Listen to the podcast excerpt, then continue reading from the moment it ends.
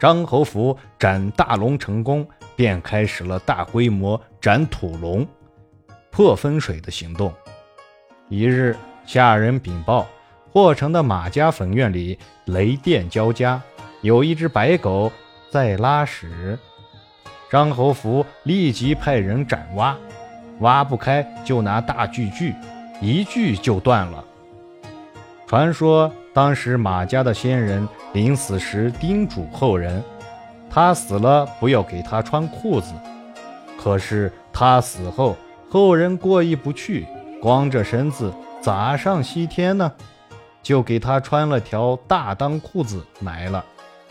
再说张侯福斩断南面的土龙，龙血直往下淌。传说如果躺进北面的母龙眼里，龙脉接通，公龙就原长住了。结果龙血淌下来，遍地尽是牛蹄窝窝，终于没流进母龙眼里，龙脉没接上，公龙带伤飞走了，母龙也把眼睛哭瞎了。公龙飞走时，马家的先人忙骑龙欲走，结果大裆裤子被龙角挂住，没有骑上。